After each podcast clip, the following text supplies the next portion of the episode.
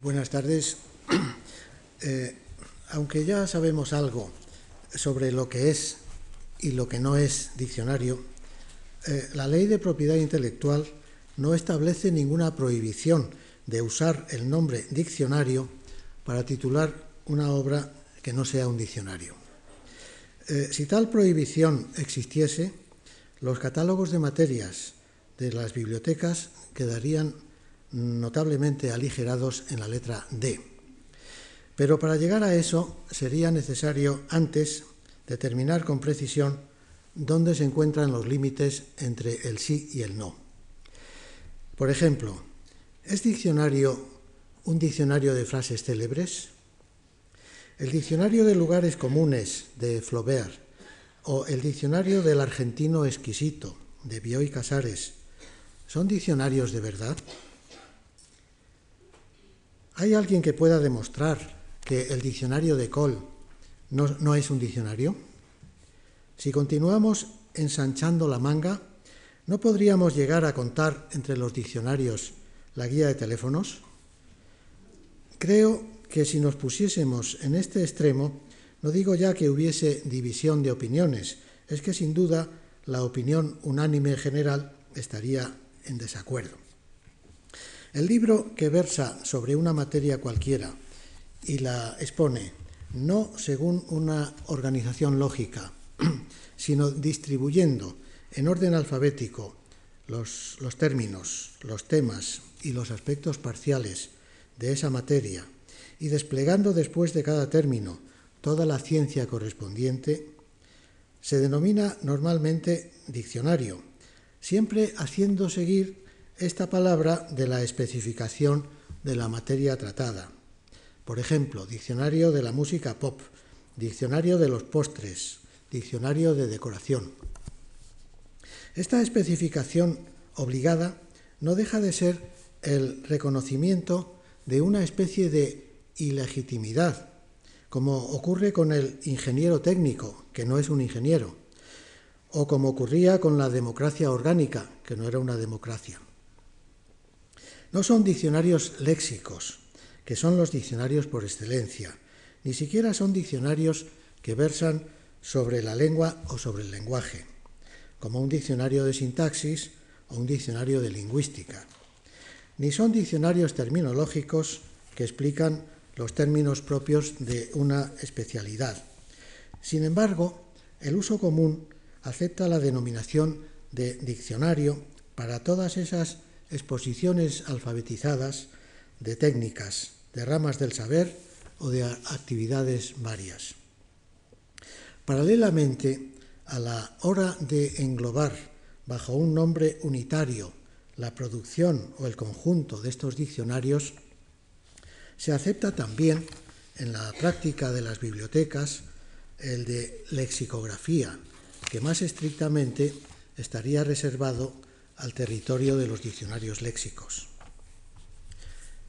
Es curioso que, en cambio, el nombre de lexicógrafo no haya ido del brazo del de lexicografía a la hora de designar a quienes fabrican los diccionarios a que me estoy refiriendo. Cuando alguna vez uno de esos autores, diccionario de cine, diccionario de, hemos dicho, diccionario de decoración, cuando alguna vez uno de esos autores se lo atribuye, el título de lexicógrafo, en su currículum, lo vemos como un ejemplo abusivo de la palabra. Sentimos que trata de lucirse colocándose una insignia que no le corresponde. Honradamente, ¿cómo puede ser lexicógrafo un señor que ha escrito un diccionario de quesos? Pensemos, sin embargo, en otro uso de la palabra lexicógrafo, que circula con normalidad en el nivel universitario, teniendo en principio menos justificación que el que acabamos de considerar. Al fin y al cabo, el autor de un diccionario de quesos ha escrito un diccionario, aunque sea de quesos, pero el que se dedica a escribir sobre diccionarios, evidentemente no escribe diccionarios. Sé que los mismos diccionarios registran lexicógrafo como persona que se dedica a la lexicografía, refiriéndose a la lexicografía en los dos sentidos, de técnica y actividad de la redacción de diccionarios y estudio de los diccionarios y de su técnica. Pero hay una distancia notable en este campo, como en otros, entre hacer y comentar, entre conocer una cosa desde dentro y conocerla desde fuera. Fray Antonio de Guevara, en el reloj de príncipes de 1529, contaba el encuentro de Aníbal con un filósofo griego que disertó ante él muy eruditamente sobre la guerra y las armas.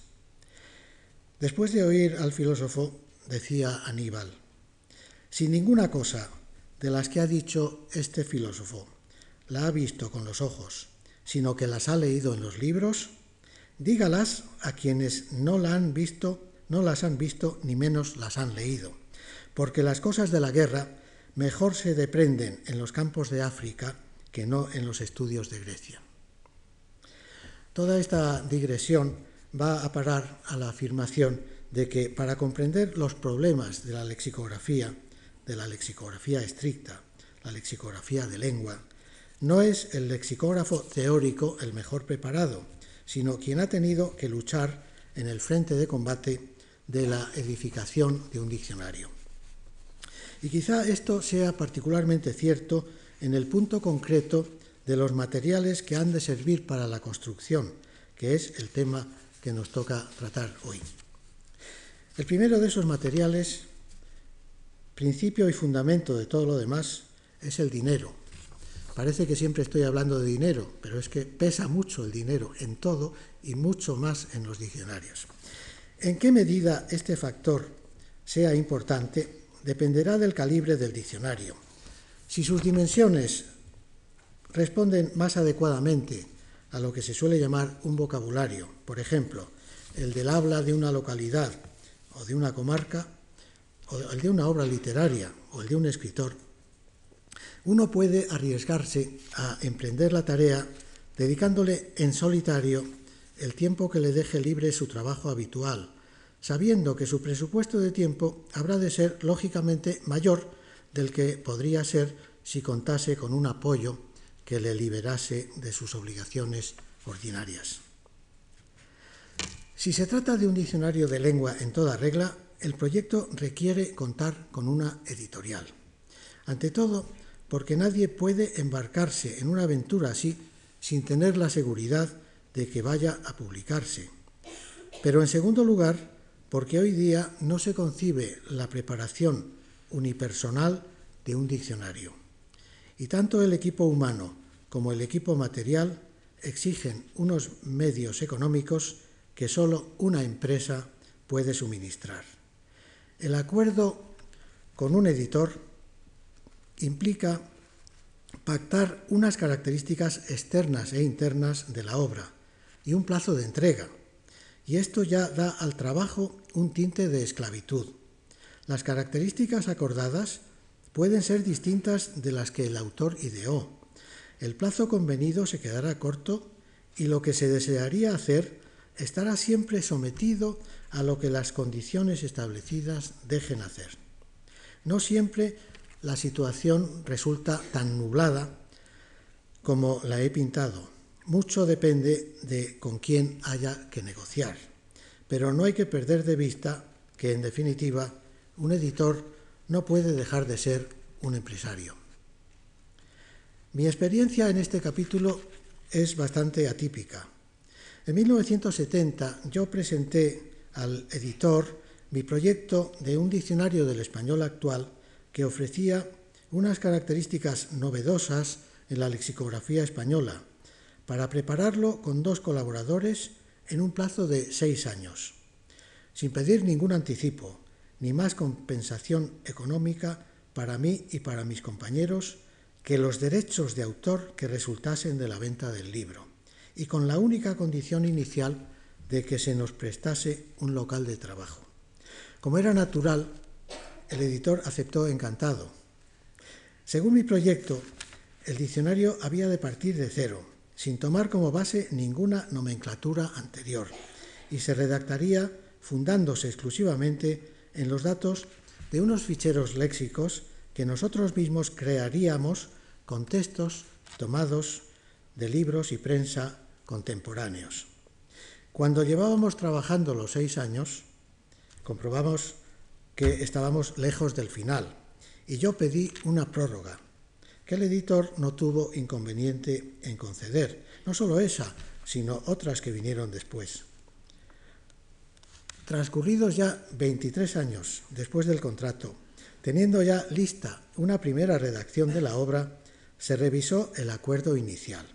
La editorial nos compensaría con un anticipo por el trabajo realizado. Nos prestaría equipos informáticos para ejecutar la última fase y pagaría a tres colaboradores especializados para las tareas técnicas. A cambio, nosotros nos comprometíamos a entregar en un plazo la obra totalmente terminada, compuesta, corregida y maquetada de la primera a la última página.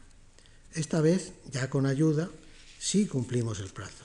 Sin duda, no creo que sea corriente terminar entre tres personas al cabo de casi 30 años, de los cuales 23 sin apoyos de ninguna clase, un diccionario concebido de nueva planta en todos sus aspectos. Solamente la ilusión y el entusiasmo, que fueron muy fuertes, por hacer realidad un proyecto renovador y atractivo, nos empujaron a la aventura y nos dieron tenacidad y resistencia física para atravesar los largos años de lucha con el interminable ejército de las palabras. Lo normal es que hoy a nadie se le ocurra emprender la, elaboración de un diccionario general nuevo sin contar con un respaldo externo, salvo que disponga de medios propios considerables.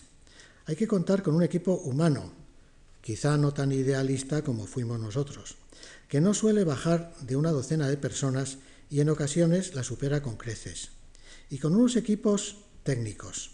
Esto exige un respetable desembolso económico, que el editor tiende, como es natural, a recortar lo más posible.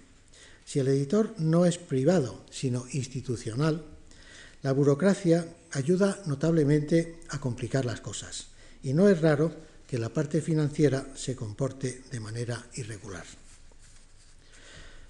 Hasta hace pocos años, los diccionarios nuevos publicados en España se han elaborado sin utilización de corpus léxicos, tanto si eran manuales como informatizados, y solamente, si acaso, con ficheros parciales, al menos así lo declaraban algunos.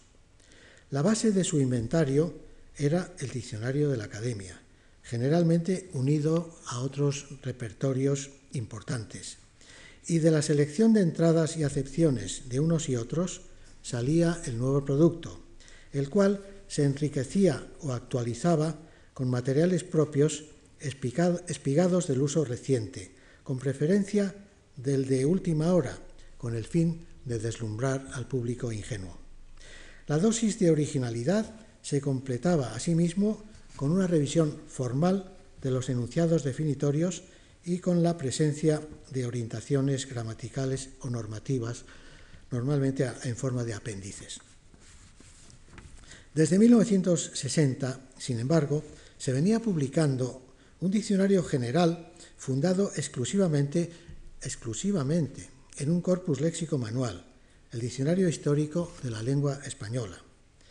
Ese corpus, ya hemos hablado de él en otros momentos, ese corpus de unos 12 millones de registros referidos a toda la historia del idioma y todas las tierras que lo hablan, era muy superior en cantidad y calidad al que había servido a la Academia en el siglo XVIII para levantar el soberbio edificio del Diccionario de Autoridades, pero era muy inferior a los 100 millones de registros producidos con una informatización muy primitiva con que contaba al empezar a publicarse en 1971 el Trésor de la langue française, que además solo se proponía inventariar la etapa moderna del francés. Y resulta el corpus del diccionario histórico eh, un pigmeo si lo comparamos con los cerca de 300 millones de registros que están almacenando los actuales corpus informatizados de la Academia, CREA y CORDE, aún no utilizados sistemáticamente. La pequeñez en términos absolutos del corpus del diccionario histórico no es tanta si se considera que la recogida de sus materiales nunca se realizó con método exhaustivo. No ocurre en él, como ocurre en las actuales bases de datos, que una palabra como la preposición a acumule cientos de miles de ocurrencias. La recogida se realizó con un cierto criterio selectivo y a pesar de ello, el artículo A del diccionario histórico, una vez impreso, ocupa 23, 23 páginas a tres columnas en formato folio, que incluyen las definiciones de las acepciones y las citas seleccionadas que las acompañan. De hecho, ese corpus manual académico, cuantitativamente limitado, ha sido suficiente, a pesar de las sonrisas compasivas de algunos, para documentar extensamente todas las detalladas monografías léxicas contenidas en las 2.900 páginas de texto que llegaron a publicarse. Antes del diccionario histórico de 1960, como sabemos, la Academia ya había comenzado en 1933 otro con el mismo título, en el cual se utilizó el mismo corpus de papel, aunque en un estado menos desarrollado. Sin embargo, hay una diferencia esencial en el aprovechamiento de ese corpus. Las citas en el diccionario del 33 no funcionaron como base para estructurar el diccionario, sino inversamente, como mera confirmación e ilustración de las entradas y acepciones procedentes del catálogo del diccionario usual, algo que de forma más rudimentaria se había hecho en el gran diccionario de Pagés.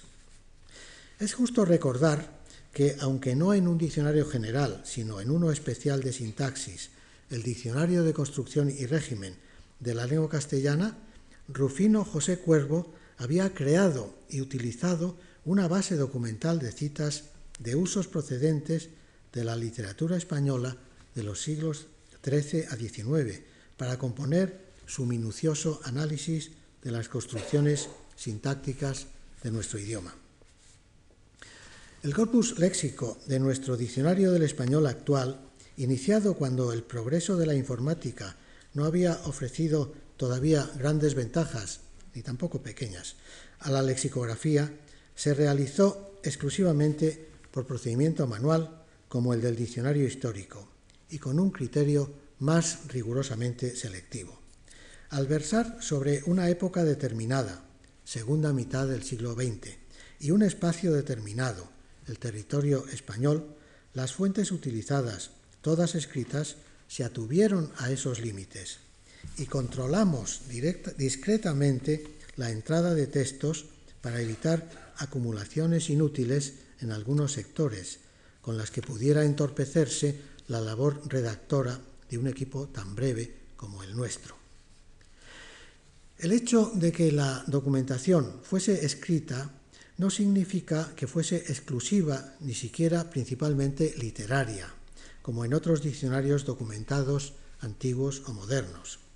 Al tratarse de un diccionario de lengua, su objeto era el léxico de la comunicación general, y en ella la literatura, mal que nos pese, no desempeña el papel fundamental.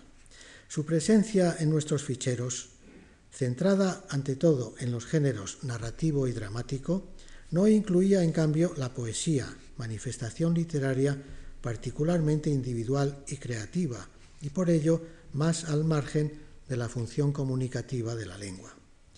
Frente a esta restricción en las fuentes literarias, dimos amplia cabida a los textos destinados a la comunicación general, la prensa, cuyo papel actual en la vida del idioma es de la mayor importancia.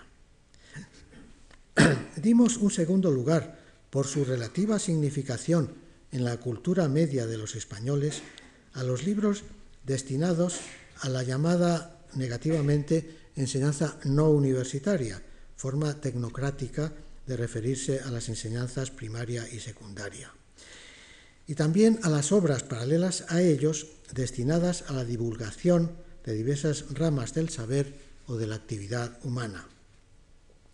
Pero de las materias de carácter técnico o científico, cuyo léxico peculiar debe ser más bien objeto de diccionarios especiales o enciclopédicos, solo prestamos alguna atención a los tratados de aquellas que tienen especial incidencia en la lengua general, como la medicina o el derecho. Y no faltaban fuentes habitualmente olvidadas, pero representantes eficaces de la vida de la sociedad, como guías, desde las de museos a las de teléfonos, me refiero a las páginas amarillas, naturalmente, folletos, prospectos y catálogos. Con esta selección creamos un corpus de unos dos millones de fichas, ocurrencias o registros, de los cuales pasaron impresos a las entradas en calidad de citas del uso real cerca de 200.000. A diferencia de lo que hace ahora la Academia, aunque en pequeña medida, en su corpus contemporáneo, no incluimos en nuestro material testimonios orales, ante todo por nuestro propósito de mostrar de manera garantizada y comprobable la realidad de los usos, cosa imposible para los enunciados hablados. Además, para integrar un diccionario, las palabras tienen que haber acreditado una mínima estabilidad. No basta su creación en un momento, por muy acertadas y expresivas que sean. El uso hablado es inmensamente rico y expresivo en tales brotes. Para que una unidad léxica emitida en el habla pueda ser objeto de diccionario, es preciso que forme parte del sistema de comunicación de la colectividad y no quede encerrado en la circunstancia concreta de su emisión. Esto es, tiene que haber pasado de elemento del habla a elemento de la lengua. Y cuando este paso se produce, lo normal es que entre a incorporarse a la lengua escrita, hecho que a la vez facilita su difusión y su instalación en el sistema. Es verdad que el simple acto de aparecer impresa una palabra no basta para demostrar esa estabilidad.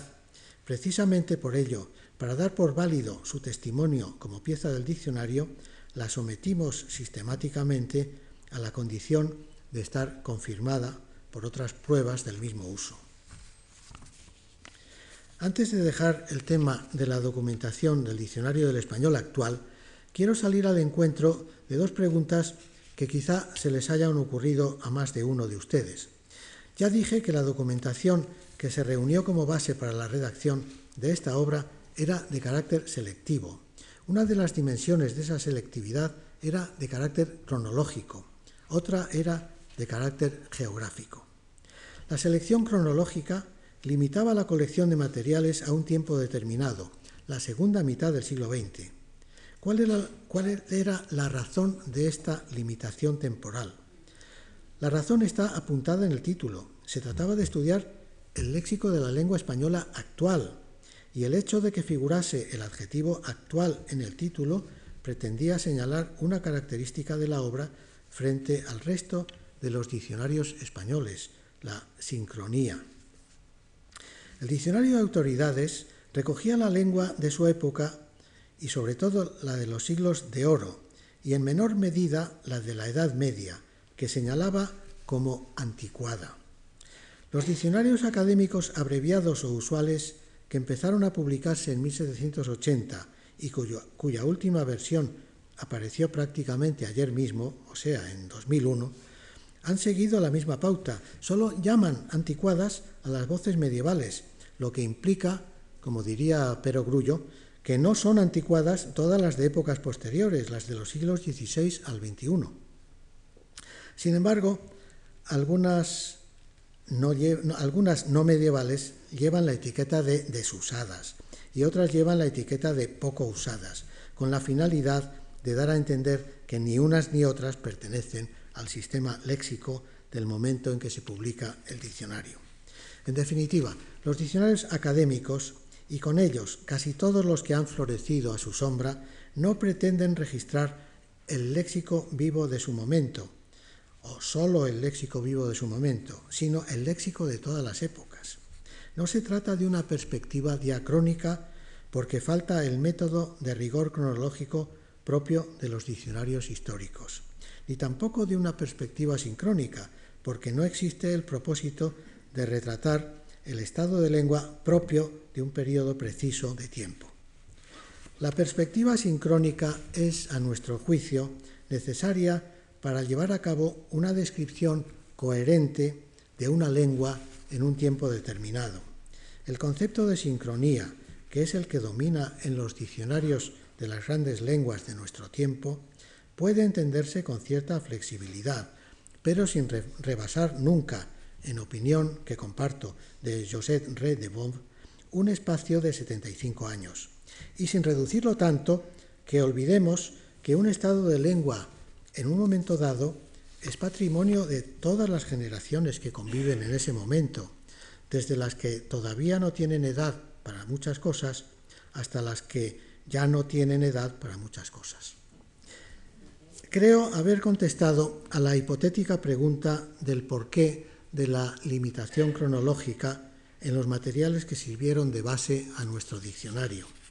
Contestaré ahora más brevemente a la otra pregunta, la relativa la limitación geográfica de esos materiales. ¿Por qué se han reducido a recoger el léxico de España si la lengua española es también la de otros 19 países, sin contar aquellos en que convive con otros idiomas?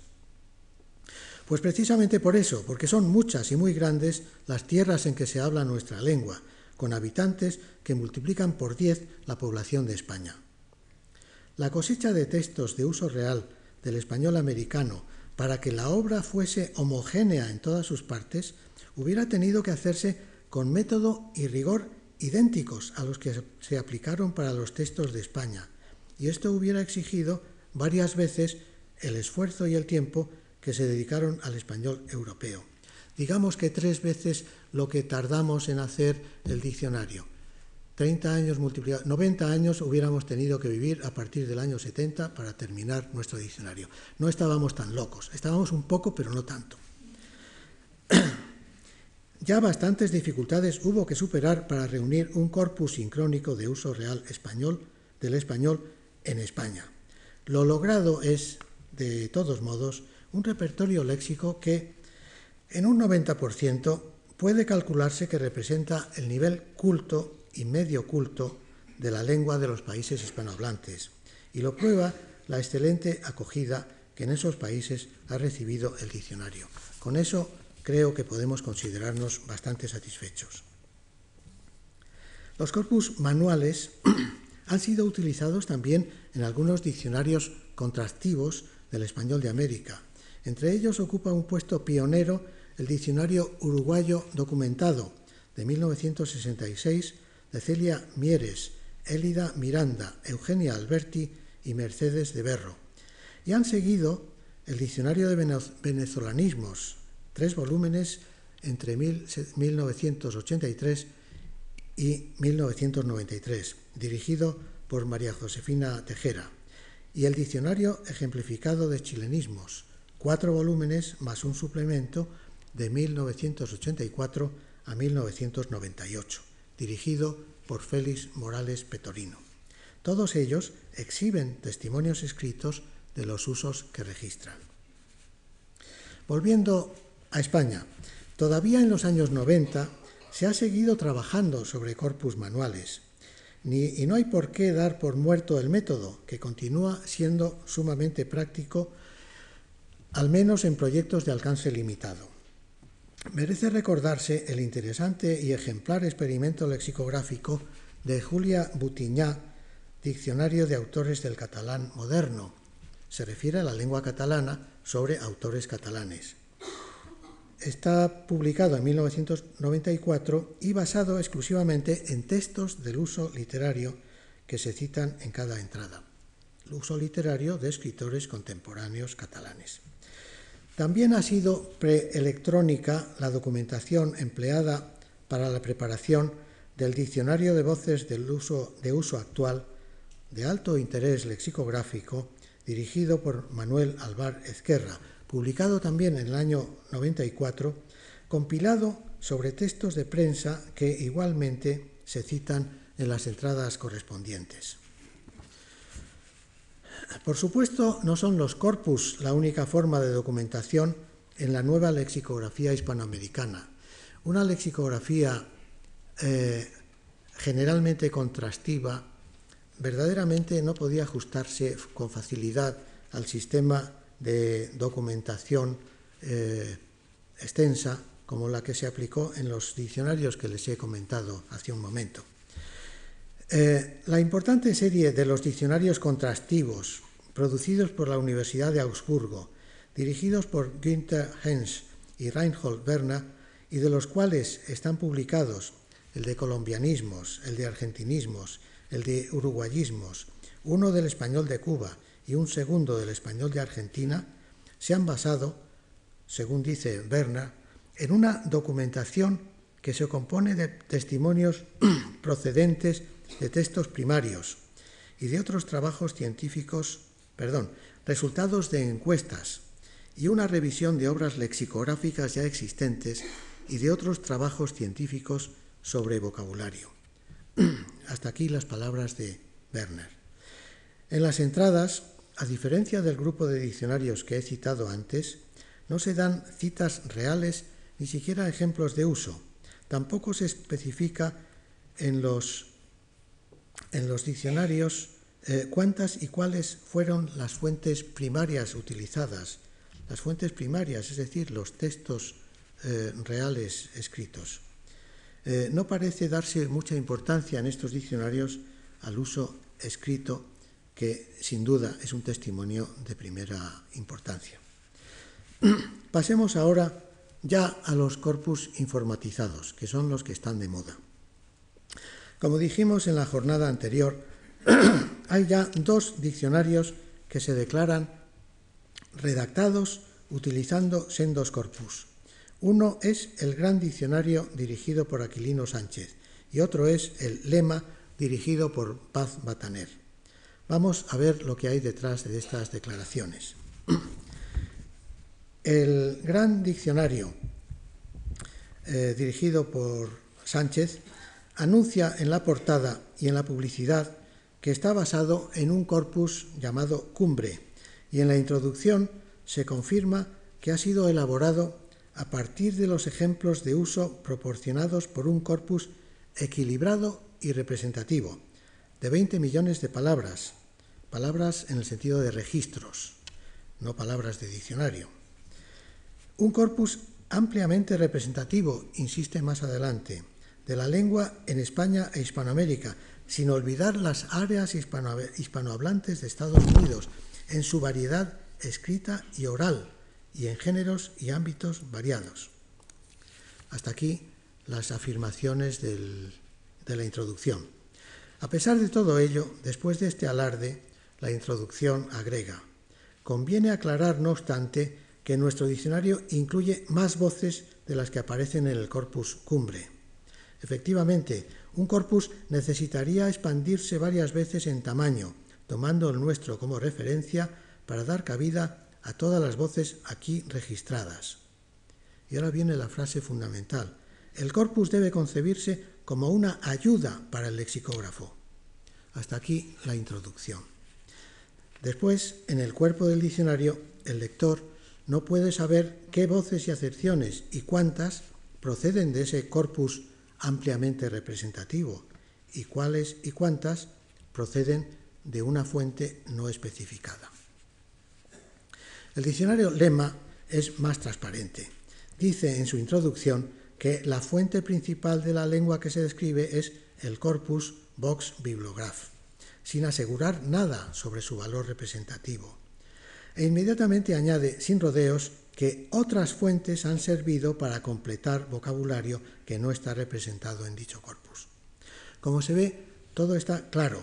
Nada se afirma ni en la portada ni en la presentación de esta obra que pueda inducir a error al eventual usuario. En definitiva, los dos diccionarios han, han, contado con un corpus, pero los dos han reconocido que su corpus es insuficiente y han tenido que completar, no se sabe en qué medida, el léxico presentado. En realidad, el corpus ha sido para ellos, como al final acaba confesando Aquilino Sánchez, solamente una ayuda, en cuanto a los dos prometedores corpus de la Academia, uno contemporáneo, corpus de referencia del español actual, CREA, y otro histórico, corpus diacrónico del español, CORDE, muy copiosos, como ya hemos dicho, todavía no están en sazón de ser utilizados de manera sistemática en las empresas lexicográficas de la institución. La verdad es que en los últimos años se ha producido entre nosotros, sobre todo entre la gente que todo se lo cree, un fenómeno de mitificación de la informática aplicado, aplicada al léxico. Las noticias en los últimos años de los grandes proyectos informáticos de la Academia han generado en más de una ocasión informaciones más bien descabelladas. Muchos incautos lectores de periódicos o consumidores de televisión han creído que los corpus, esos poderosos arsenales escondidos pero a nuestro alcance tras la pantalla del ordenador, son los diccionarios del futuro. Quizá no se hayan fijado en que un diccionario no es una mera colección de palabras, sino una clave destinada a descifrar uno por uno lo mejor posible esos signos con que tan mal nos explicamos y con que tan mal nos entendemos. Es necesario tener claro que, en principio, un corpus léxico, grande o menos grande, no pasa de ser un registro de las palabras de un idioma. Un registro que, más allá de la constatación de su existencia, contiene menos datos sobre sus moradores que un padrón municipal. No es más que un almacén de materiales de construcción. Por muy grande que sea, su utilidad no será sino una utilidad potencial. Dependerá del uso que sepa dar a esos materiales quien entre a servirse de ellos. Los servicios prestados por esta herramienta pueden ser numerosos y variados, pero por fuerza dependerán de las características de las que la hayan dotado sus creadores. Una excavadora es una máquina utilísima, pero en medida diversa según para qué. Seguramente no será tan buena para construir un piano de cola como para instalar una red de alcantarillado. Dicho de otra manera, es esencial que en la constitución de un corpus léxico el punto de partida sea la visión nítida del fin concreto que con él se busca. Esta condición no tiene por qué excluir la previsión de atender intereses colaterales. Todo lo contrario, pero en el diseño del corpus no debe perderse de vista en ningún momento el objetivo marcado y hay que subordinar todo lo demás a esa meta. Si el propósito preciso de la creación de un corpus es la confección de un diccionario de determinadas características, sin duda no debe descartarse la posibilidad de componer otros diccionarios de distinto carácter, ni la de utilizar para otros tipos de estudios los materiales almacenados en el corpus. Pero no sería práctico para por esta consideración dejar de atender con el rigor posible a las necesidades de un perfil nítido y bien estudiado del diccionario que se desea. El diccionario que en este momento está más cerca de ser de verdad el primero en España compuesto sobre un corpus informatizado, no es de la lengua española, es de la lengua catalana. Es el Diccionari del Català Contemporani, que prepara desde 1984 el Institut d'Estudis Catalans. Hace pocos años conocí una publicación previa relacionada con este proyecto y el interés que me causó su lectura me animó a publicar un artículo en la revista Saber Leer en el año 2000, la revista que edita esta Fundación Juan Marc, que en estos días es nuestra anfitriona. Muchas de las cosas que ahora les cuento ya las dije en aquel artículo.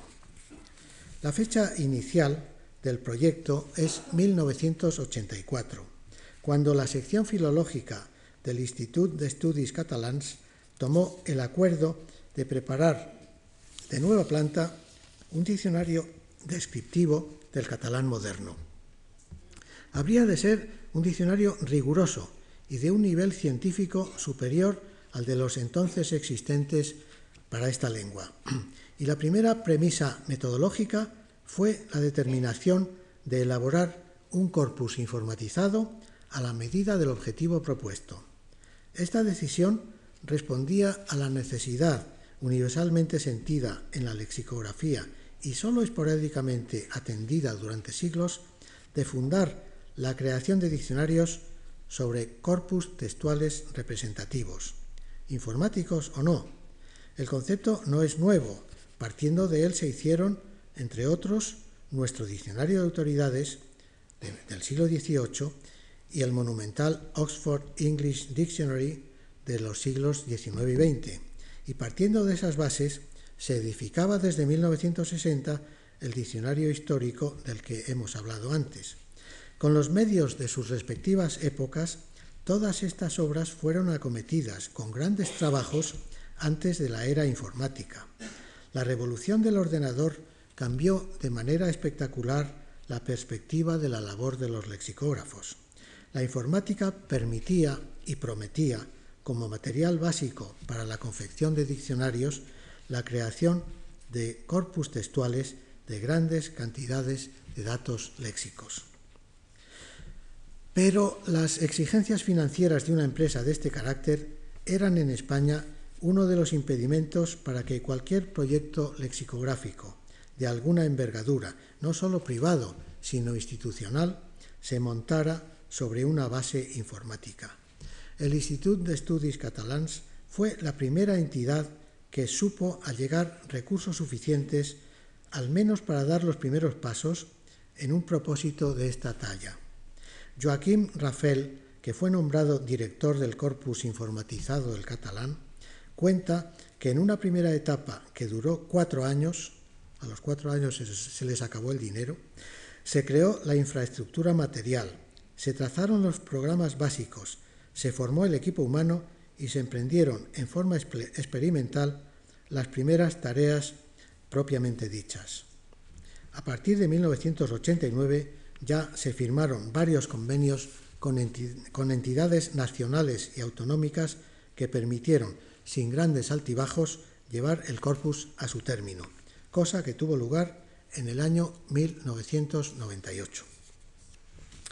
El corpus textual informatizado de la lengua catalana se concebía como primera fase del gran proyecto del Diccionari del Català Contemporani. Este destino ya predetermina las características del corpus. Veamos cuáles son esas características. Desde el punto de vista temporal, abarca el corpus un periodo de unos 150 años, que comienza alrededor de 1833 con la recuperación del uso literario del catalán y se cierra en 1988. Es un corpus de lengua escrita que incluye textos tanto de la lengua literaria como de la no literaria. Los primeros, los literarios, se dividen según los géneros, narrativa, teatro, ensayo, poesía. Los segundos, según los temas, filosofía, religión, ciencias sociales, ciencias puras y naturales, etc. Dentro de esta taxonomía se incluyen la prensa y la correspondencia, y cada uno de los grupos se subdivide en apartados, con el fin de afinar en la precisión de los variados centros de interés de la actividad humana. La selección de los textos fue precedida por la formación de un repertorio de autores y obras, donde se registró casi exhaustivamente toda la producción literaria en catalán aparecida entre 1833 y 1888, que suma 14.600 referencias, a las cuales se, agregaban otras 11.500 correspondientes a la lengua no literaria. Todas estas obras fueron distribuidas en 23 grupos cronológicos de desigual duración, 10 años para cada grupo de la época más antigua, de 1833 a 1913, y 5 años para cada grupo a partir de 1914. Los textos fueron seleccionados teniendo en cuenta este reparto cronológico y su distribución en grupos tipológicos, así como otros factores como las modalidades regionales o el carácter de la publicación, tratado o manual, investigación o divulgación, etc. Cuando de una obra existía más de una edición, se utilizó siempre la primera, Los textos seleccionados se introdujeron íntegramente, salvo en casos de grandes dimensiones, en que por evitar desequilibrios se introdujo solo una parte. El total de los textos así escogidos, de extensión muy diversa, es de 3.300. Y la extensión total de estos textos es de unos 51 millones de ocurrencias, excluidos los nombres propios, de las cuales el 56% pertenece a la lengua no literaria y el 44% restante a la literaria. Como ven ustedes, esta, este, esta diferencia de porcentaje va a favor de la lengua no literaria. En esto coincidimos, nosotros lo hicimos por pura intuición, con el corpus nuestro eh, manual, en que la, la lengua que no pertenece a la literatura mm, disfruta de un porcentaje más extenso. Los registros que conforman el corpus fueron sometidos a una lematización semiautomática, que dio como resultado un total de 149.000 lemas, o sea, unidades léxicas capaces de constituir entradas de diccionario. La lematización, aparte de reducir a unidad las variaciones flexivas de cada voz, incluye la desambiguación gramatical de formas homógrafas y la categorización morfosintáctica del lema. Y ya los resultados de este proceso pasan a formar parte de una base de datos que contiene toda la información necesaria para la adecuada explotación del corpus. Al lexicógrafo, dice Rafael, una base de datos así le ofrece los materiales esenciales para la redacción de un diccionario, como la localización exacta de cada ocurrencia y el contexto en que se encuentra. Claro está que puestos a su alcance todos esos precisos materiales, todavía le queda al lexicógrafo la parte más difícil, delicada y penosa, que sólo el cerebro, el cerebro humano tiene capacidad de llevar a término, la organización inteligente de todas esas piezas, dotándolas creadoramente de sentido para componer el diccionario.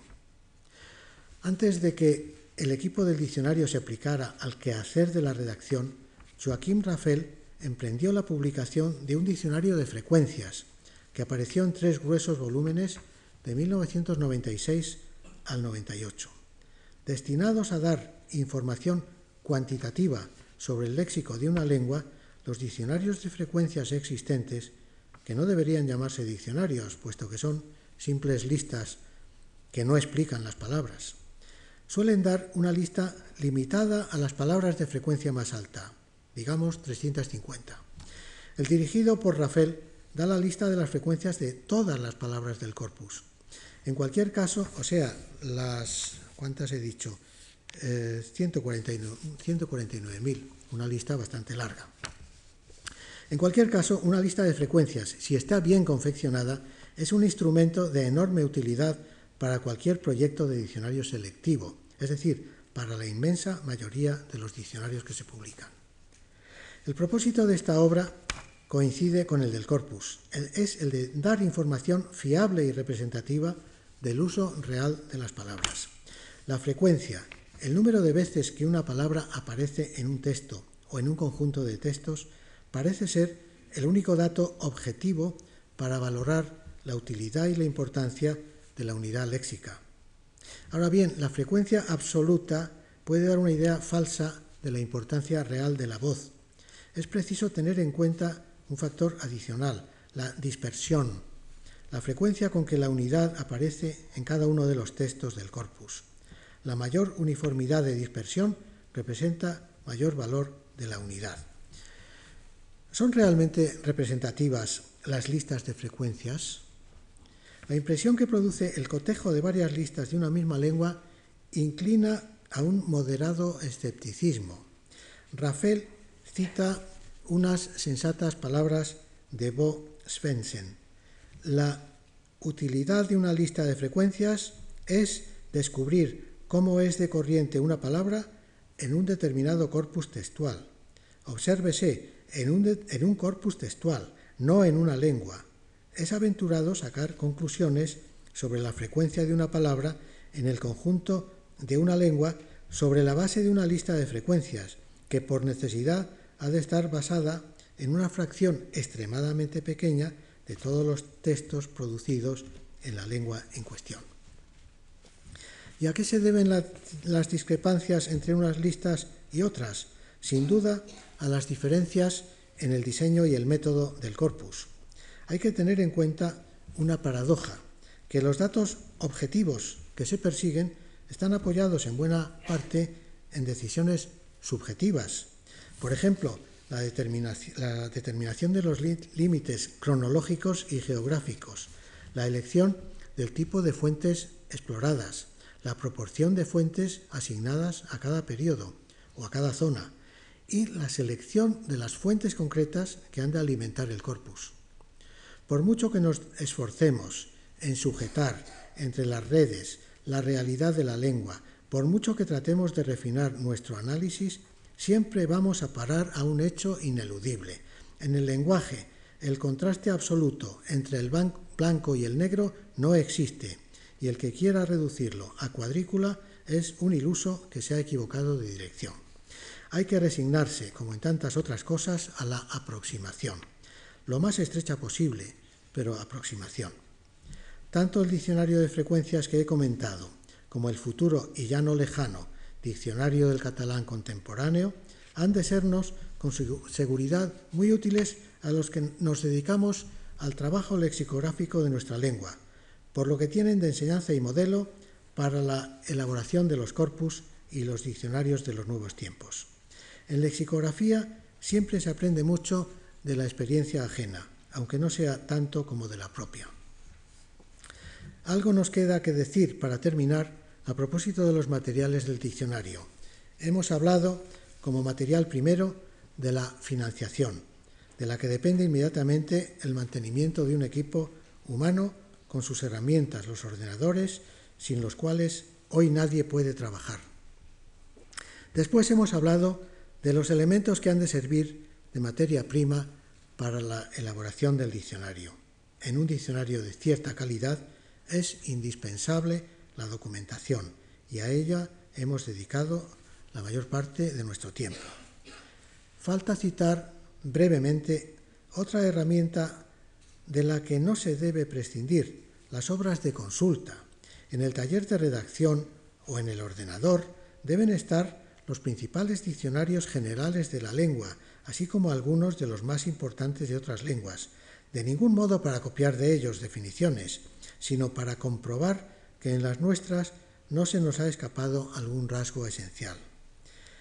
Debe disponerse también de alguna obra de corrección idiomática que sea de confianza y no esté anticuada, y también de algún diccionario enciclopédico que reúna los mismos requisitos.